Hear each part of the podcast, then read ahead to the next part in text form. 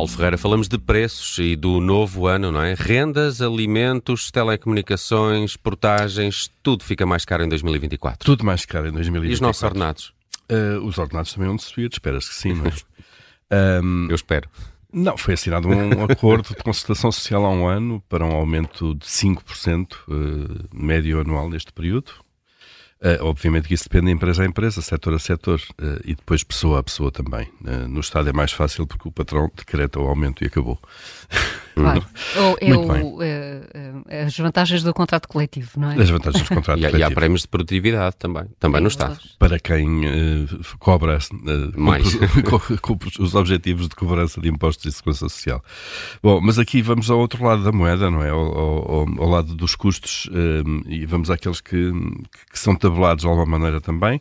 Na habitação sabemos que as rendas vão ter em 2024 o maior aumento em 30 anos. Porquê? Porque a inflação também foi a maior em 30 anos e o aumento das rendas está indexado uh, àquilo que foi o crescimento dos preços agora medido no final do ano.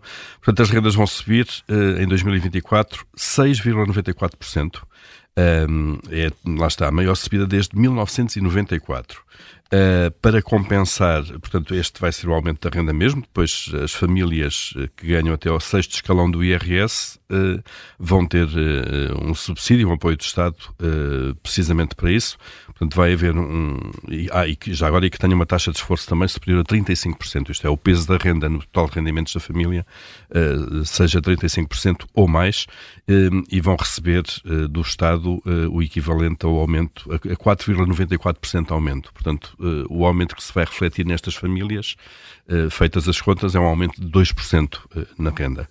Um, e, portanto, esse aumento vai ser automático. Depois temos as taxas Euribor, aqui não há, não há tabelas, obviamente, de preços. Uh, sabemos que elas deverão ter algum alívio. Aliás, é um alívio que já se está a sentir nas últimas semanas. Na taxa há 12 meses, na, menos. Nas taxas todas, de alguma maneira. Há 12 meses está a cair mais, porque Exato. A perspectiva é que as taxas de Euribor daqui a 12 meses estejam muito mais baixo uh, do que a, daqui a 6 ou daqui a 3. Portanto, uhum. agora inverte-se a curva de alguma maneira e a taxa a 12, a 12 meses ficou mais inclinada no sentido da descida, digamos assim. Um, sabemos, obviamente, não, é imprevisível saber quanto é que, vai, quanto é que as, os juros vão descer durante este ano.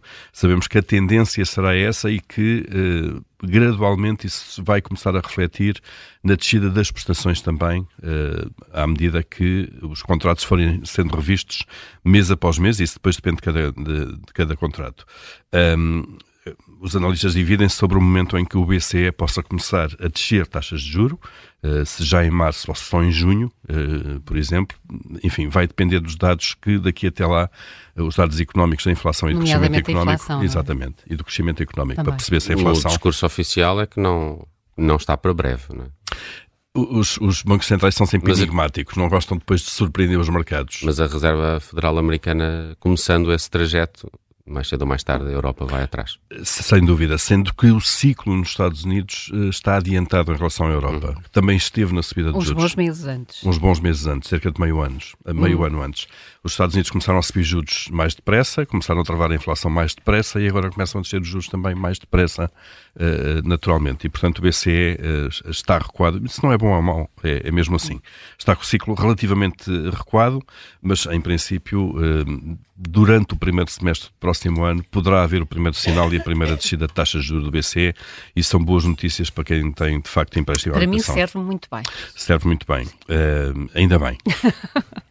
para ti para acender as melhores famílias. Estou claro. a dizer que a eu minha taxa é atualizada em agosto, portanto, pode ser, uh, pode ser no primeiro semestre. Sim, e em julho. Provavelmente, provavelmente as vossas já vão, já vão significar já vão de facto uma descida na prestação. Coisa porque nessa altura a comparação das Euribor com, eh, no teu caso é 12 meses, não é? Sim, é. Com agosto, a Euribor a de, a de agosto seguramente vai estar mais baixa, se mantiver esta é, tendência. É o que é que achas destas então, consultas pronto. em direto, Nelson? É para ter-me feito muito jeito. É, é, em princípio, Tenho pena de ser o último dia. Para a semana ainda precisava de mais conselhos. Exato.